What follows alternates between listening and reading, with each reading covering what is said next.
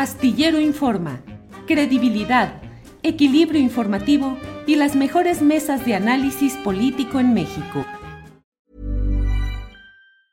Tired of ads barging into your favorite news podcasts? Good news. Ad-free listening is available on Amazon Music. For all the music plus top podcasts included with your Prime membership. Stay up to date on everything newsworthy by downloading the Amazon Music app for free or go to amazon.com slash news ad free. That's amazon.com slash news ad free to catch up on the latest episodes without the ads. Millions of people have lost weight with personalized plans from Noom, like Evan, who can't stand salads and still lost 50 pounds. Salads, generally, for most people, are the easy button, right? For me, that wasn't an option. I never really was a salad guy. That's just not who I am. But Noom worked for me. Get your personalized plan today at Noom.com. Real Noom user compensated to provide their story. In four weeks, the typical Noom user can expect to lose one to two pounds per week. Individual results may vary. El doctor Lorenzo Meyer, que está por aquí. Lorenzo, buenas tardes. Buenas tardes, Julio. Lorenzo, Lorenzo, tantas cosas, tantos asuntos. Esto de las filtraciones y la DEA y la respuesta de ProPública, pero no sé, eh, el otro tema que está muy movido es el de la propuesta de reformas constitucionales que ha hecho el presidente López Obrador y que ha llevado a mucha gente a pensar que es una propuesta de campaña, una propuesta electoral. Eh, otros dicen que es una intención de, una intentona de maximato.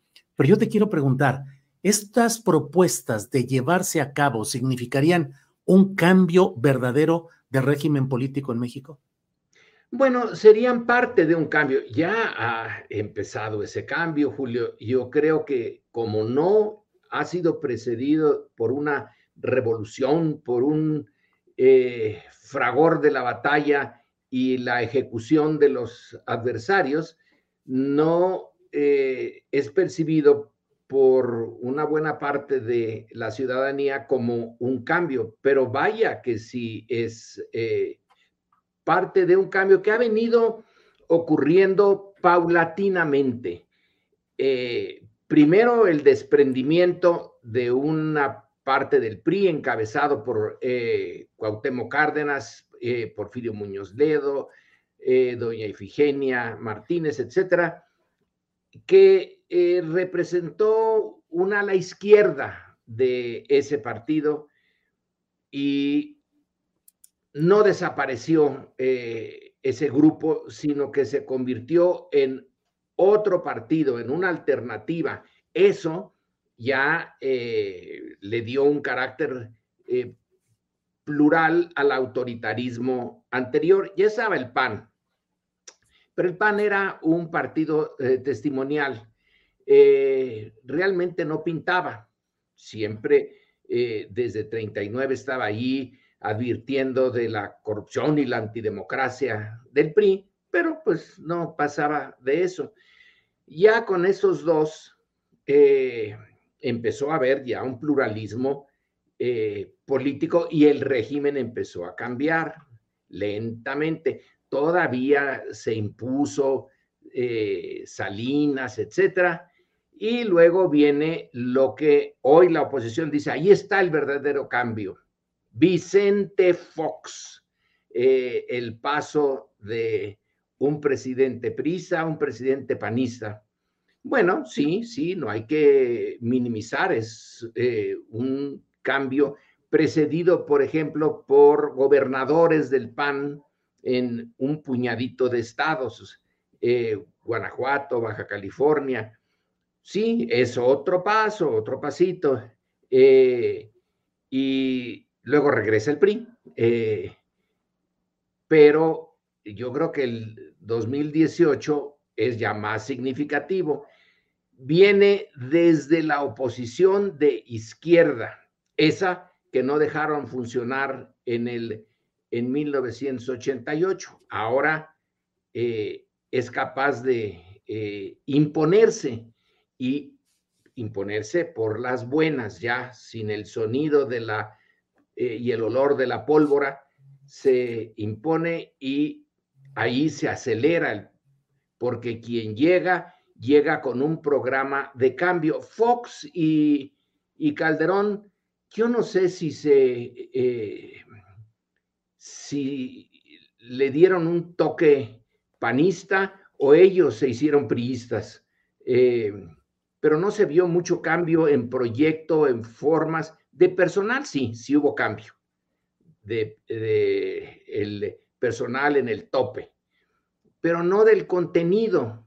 Y ahora con Andrés Manuel, sí ya hay un cambio en el contenido. Empieza con el discurso, donde se eh, había visto en años anteriores un discurso tan claro. Primero los pobres. Volteo patas arriba lo que era la prioridad del sistema en el discurso. Pero también empezó a, ver eh, cosas eh, sustantivas. El Estado volvió a tomar un papel, les quitó el aeropuerto de Texcoco, lo hizo en Santa Lucía, eh, los que habían desechado los ferrocarriles, pues tuvieron que ver cómo volvían los ferrocarriles, etcétera. Entonces, la eh, propuesta de Andrés Manuel, yo la interpreto así. A ver, luego tú me dices este, cuál es tu, opinión y tu posición. Mira, eh, considero que Andrés Manuel eh, tiene un capital político eh, muy notable, que es un líder carismático y que eso es muy raro en el contexto mundial.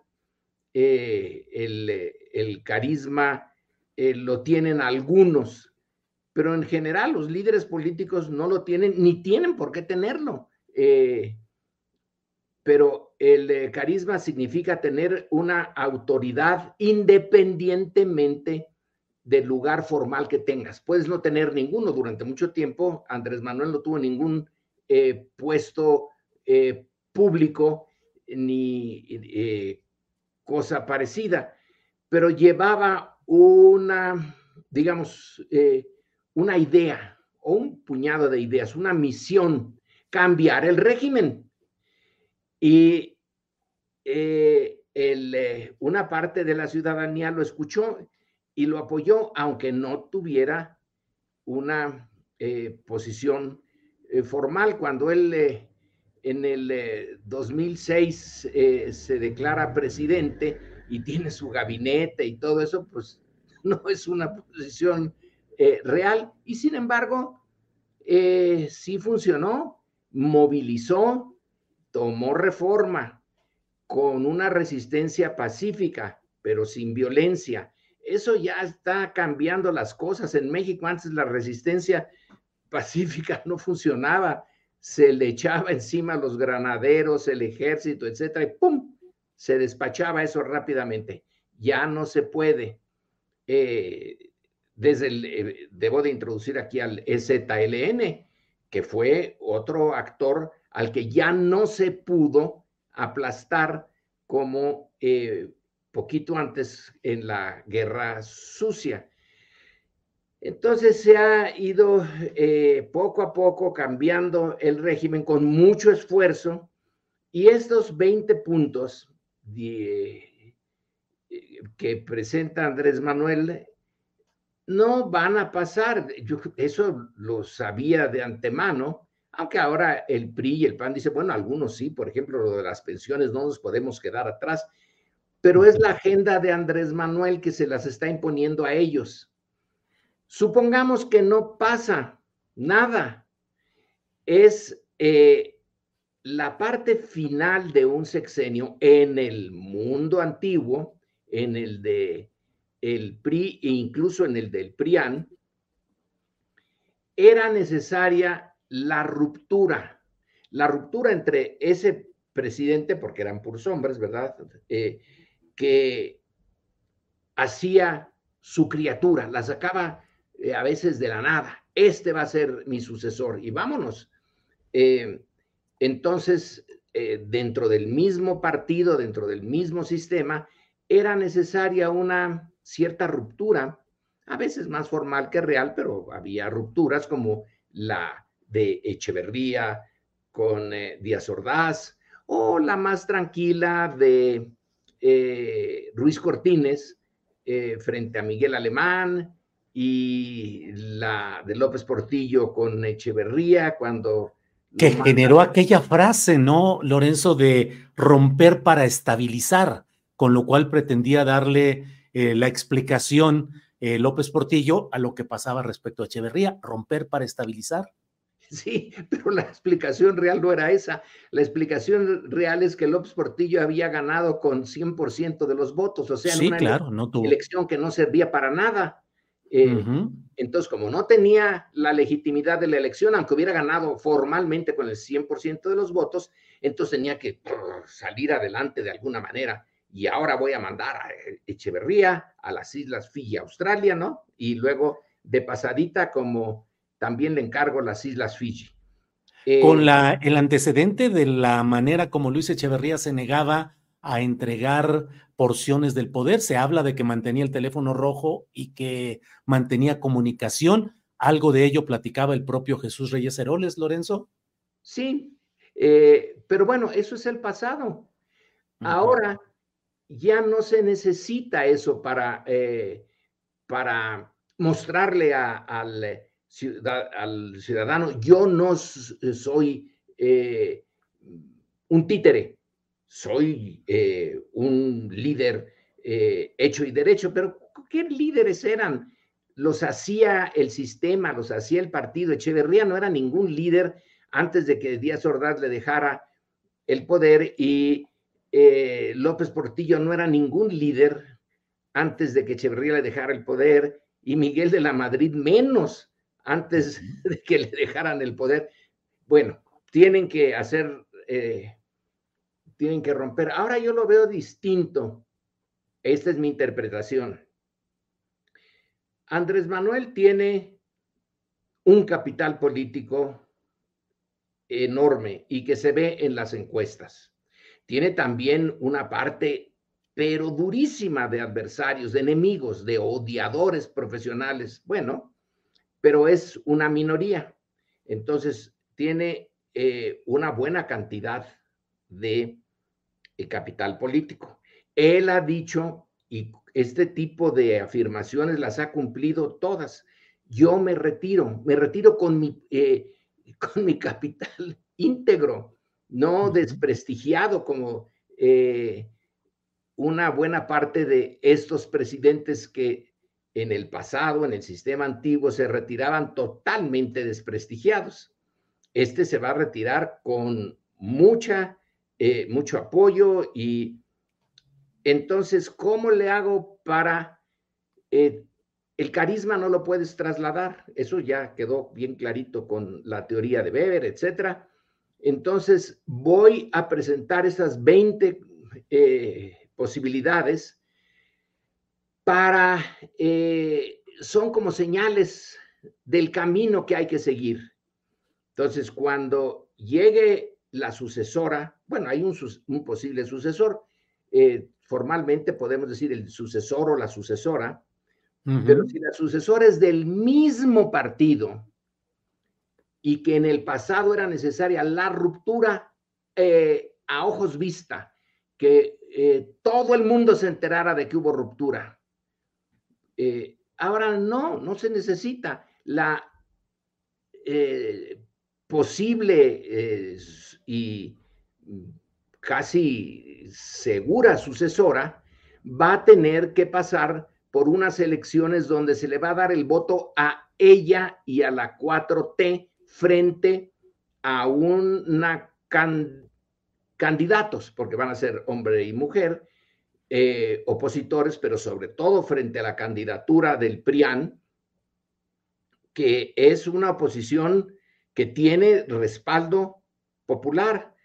Entonces, si la mayor parte de ese respaldo lo gana eh, Claudia, bueno, ahí va a tener lo que antes era necesario a través de la ruptura. Ella va a tener la legitimidad de una elección real, aunque claro, los eh, opositores dicen es una elección de Estado. Yo no la veo, no sé si tú veas aquí esto que viene como elección de Estado. No se necesita elección de Estado para empezar. Eh, claro. Lorenzo, ahora, dicen que forma es fondo. ¿Por qué no dejar a Claudia Sheinbaum que ella fuera quien presentara 20 propuestas que fueran su propia propuesta de campaña y ella estuviera hoy en la discusión y en la narrativa y no el presidente a cuatro meses de la elección. Porque quien tiene el capital político acumulado de 20 o 30 años de acción eh, a la luz de, del público y con éxito es Andrés Manuel. Eh, Pero eso condiciona negativamente a la sucesora. Depende, si la sucesora lo que quiere es seguir adelante en el cambio de régimen, eso le ayuda a un proyecto que no es personal. El proyecto es colectivo, es de un partido y de un movimiento. Tired of ads barging into your favorite news podcasts? Good news. Ad-free listening is available on Amazon Music. For all the music plus top podcasts included with your Prime membership. Stay up to date on everything newsworthy by downloading the Amazon Music app for free or go to amazon.com slash news ad free. That's amazon.com slash news ad free to catch up on the latest episodes without the ads. Millions of people have lost weight with personalized plans from Noom, like Evan, who can't stand salads and still lost 50 pounds. Salads generally for most people are the easy button, right? For me, that wasn't an option. I never really was a salad guy. That's just not who I am. But Noom worked for me. Get your personalized plan today at Noom.com. Real Noom user compensated to provide their story. In four weeks, the typical Noom user can expect to lose one to two pounds per week. Individual results may vary. Y de, y de la construcción de la nación a lo largo de un par de siglos en una etapa nueva eh, eh, sí se podía haber retirado e irse allí a, eh, a, Palenque, pero inutilizaría un capital que ahorita tiene. Entonces, Entonces va a seguir vigente ese poder de López Obrador. No, no, porque él lo que hace con esto es abrir la puerta a la historia. Él ya va a ser historia. Eso entrada, eh, después de un largo camino, abre la puerta a la historia, pone, este es el proyecto por el que luché y luchamos, Claudia incluida, eh, para cambiar un régimen que no ha cambiado todavía. Si ya estuviera eh, el nuevo régimen, sería otra cosa, pero no está. Hay un montón de cosas del antiguo que siguen eh, vigentes. Oye, doctor, si lo pusiéramos en porcentaje, ¿en qué porcentaje crees que ha cambiado el régimen a partir de López Obrador en la presidencia? Eh, es muy difícil. Eh, yo creo que la parte más importante es la idea de que el régimen anterior ya es caduco, que ya no funciona. En eso empieza el cambio, en desechar lo viejo en vez de ponerte a repararlo, dices, ya no, ya no. Entonces. ¿Pero crees que se ha logrado la mitad de ese 100% cuando menos? Mira, Julio, nunca se sabe cuál es el 100% porque es una tarea que no tiene fin. La tarea de construir un régimen y sobre todo si ese régimen es parte de la construcción de una nación que está en construcción. Eh, Entonces hoy no podemos decir que ha habido un cambio de régimen que estamos en proceso, eh, en proceso de, del cambio, un proceso que puede tomar 6, 12, 18 años. Eh, o no concretarse. O concretarse parcialmente, porque ya se ha concretado. Acuérdate de dónde venimos. Venimos de un sistema autoritario, de partido de Estado, eh, con una presidencia sin contrapesos que lo que decía la presidencia era lo que se hacía, salvo si el mundo exterior interfería. Ahora la presidencia está acotada. Tiene ahí a la Suprema Corte que le puso el antiguo régimen, tiene a una prensa como tú, eh, que dice lo que considera necesario para criticar al presidente y ni te meten a la cárcel, ni te quitan tu espacio, ni nada. Entonces, sí hay, sí hay eh, cambios, pero eh, cuando, piénsale en el régimen anterior, el de la Revolución Mexicana en un sentido podemos decir que sí, fue un cambio de régimen respecto del porfiriato, pero en otro sentido podemos decir nunca concluyó lo que prometió. Eh, y el otro, el anterior, el de la República eh, restaurada, pues sí, sacó a la iglesia de la, bueno, medio la sacó de la jugada, el Estado laico, el liberalismo, eh, pero la democracia nunca la, la concluyó. Y la primera transformación desde la óptica de López Obrador, la independencia, bueno, pues sí, sí se logró la independencia de España, pero vino la dependencia de Estados Unidos. Entonces, siempre son, eh, depende de cómo veas tú el vaso. Si lo quieres ver, y bueno, los, los críticos tienen que verlo siempre medio vacío, para eso están. Pero sí, sí se ha logrado algo y hay cosas que no se han logrado y a lo mejor unas que no se lograrán, porque nadie está realmente en control de estos grandes procesos políticos. No hay un capitán que diga, vamos por aquí y por ahí vamos. No, son muchos los que entran en el juego y en mayor o menor medida quedan insatisfechos. Aún los que ganan mucho en el cambio quedan insatisfechos porque pues no, nunca se hace el, eh, el, proyecto, la utopía original, nunca se concreta en una realidad con, perfecta, plena, completa. Claro. Oye, eh, doctor Meyer, em, yo planteaba esta pregunta. ¿El eh, presidencialismo mexicano ha sido tan fuerte y hoy sigue siendo tan fuerte el presidencialismo como estructura de poder, como decía eh, Jorge Carpizo, con sus facultades constitucionales y metaconstitucionales, sigue siendo tan fuerte que impide atisbos o pretensiones de maximato. Yo a veces comento, bueno, yo he visto un presidencialismo tan fuerte que ha permitido que Miguel de la Madrid transitara su sexenio a pesar de ser un político sin mucha fuerza y mucha habilidad, y el presidencialismo lo mantuvo. Y Ernesto Cedillo Ponce de León, que llegaba sin experiencia política y pudo tener a raya al viejo zorro maquiavélico de Carlos Salinas de Gortari, porque Cedillo y Miguel de la Madrid tuvieron esa fuerza del presidencialismo. Te pregunto, en este momento y rumbo a lo que viene después de la elección, la próxima presidencia, ¿crees que el presidencialismo como figura exime o limita mucho la pretensión de un maximato? Mira, el presidencialismo, eh, ese que tú hablas, ya pasó y lo estamos viendo con este tema de nuestra conversación. Yo tengo 20 puntos que posiblemente no pase ninguno. Eh, ¿Dónde está la fuerza del presidencialismo? Es una fuerza moral. Él va a decir, estos puntos son necesarios, son justos y necesarios, como se dice en la misa. Pero miren, no pasaron. A ah, caramba, qué fuerte es el presidencialismo mexicano. Propone, pero no le pasan los, eh, lo que eh, desea. Tiene contrapesos reales. Que los Oye, Lorenzo, pero propone a sabiendas de que no pueden pasar porque no tiene la aritmética legislativa a su favor.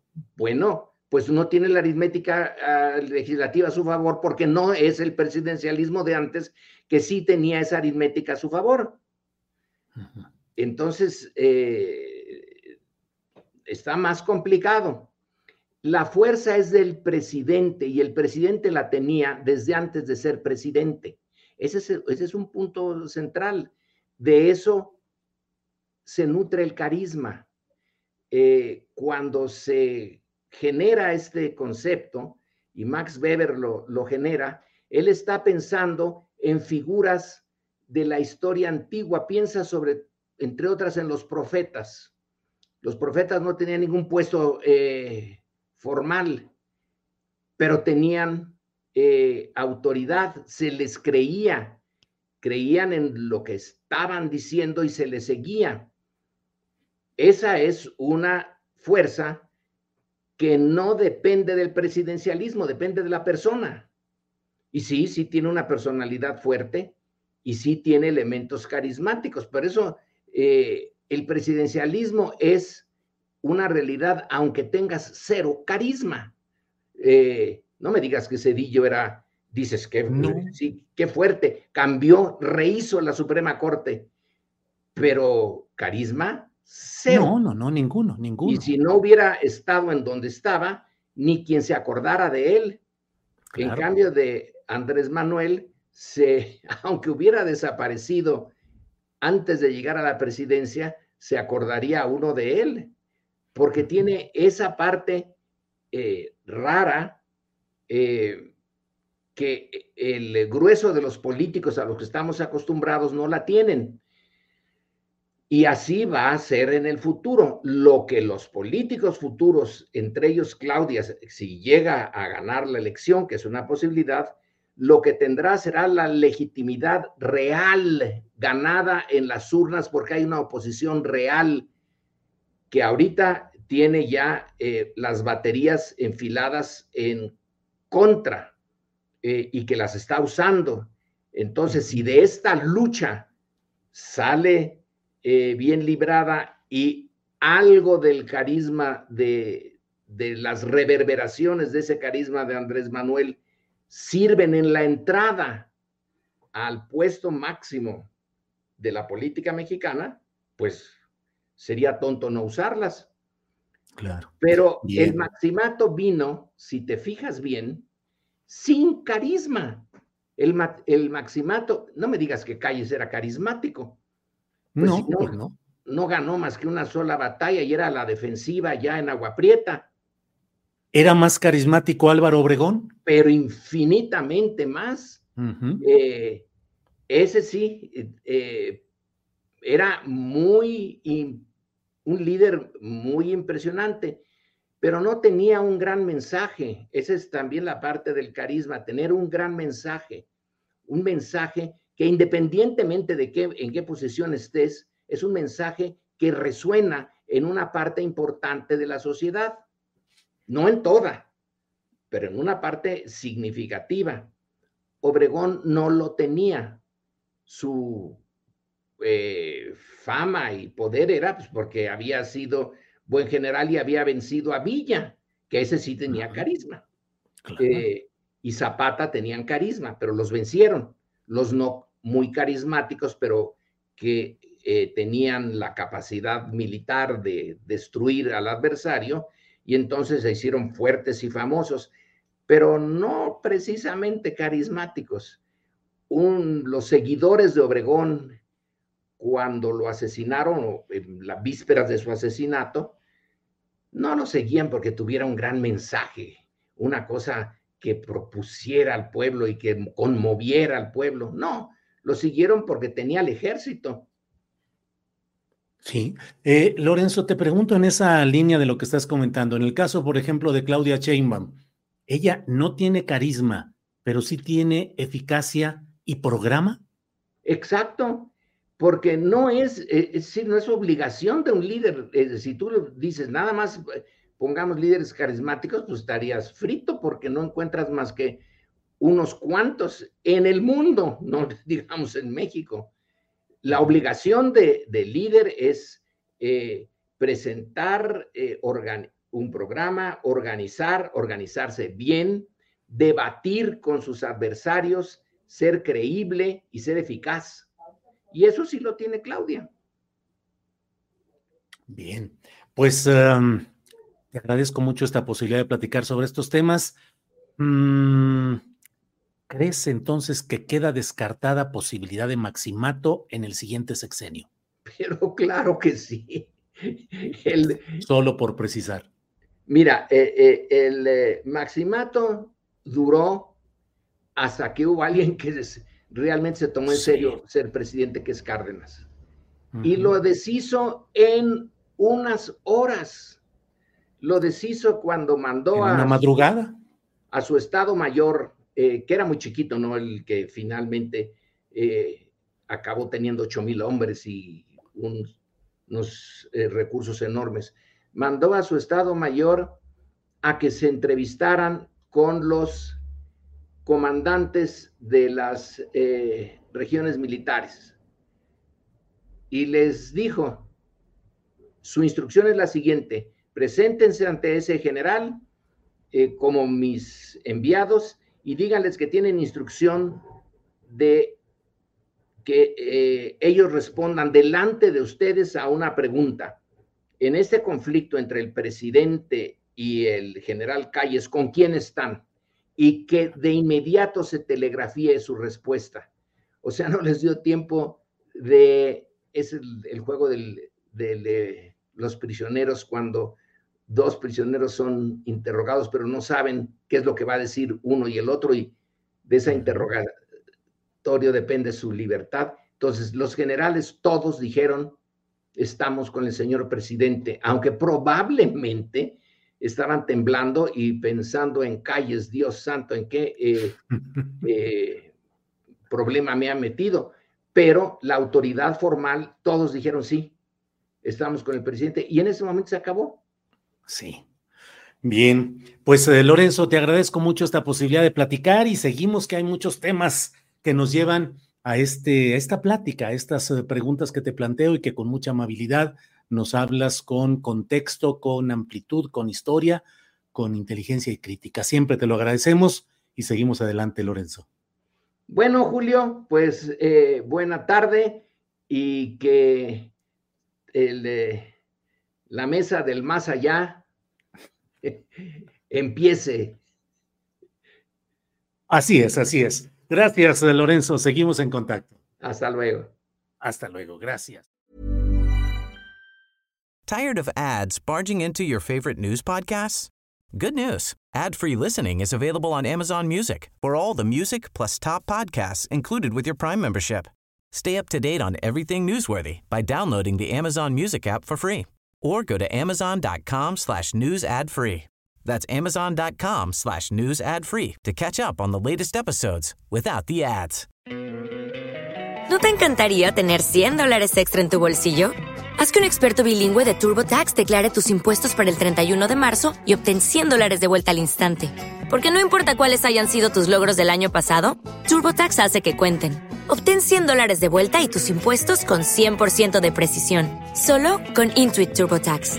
Debes declarar para el 31 de marzo. Crédito solo aplicable al costo de la presentación federal con TurboTax Full Service. Oferta sujeta a cambios o cancelación en cualquier momento.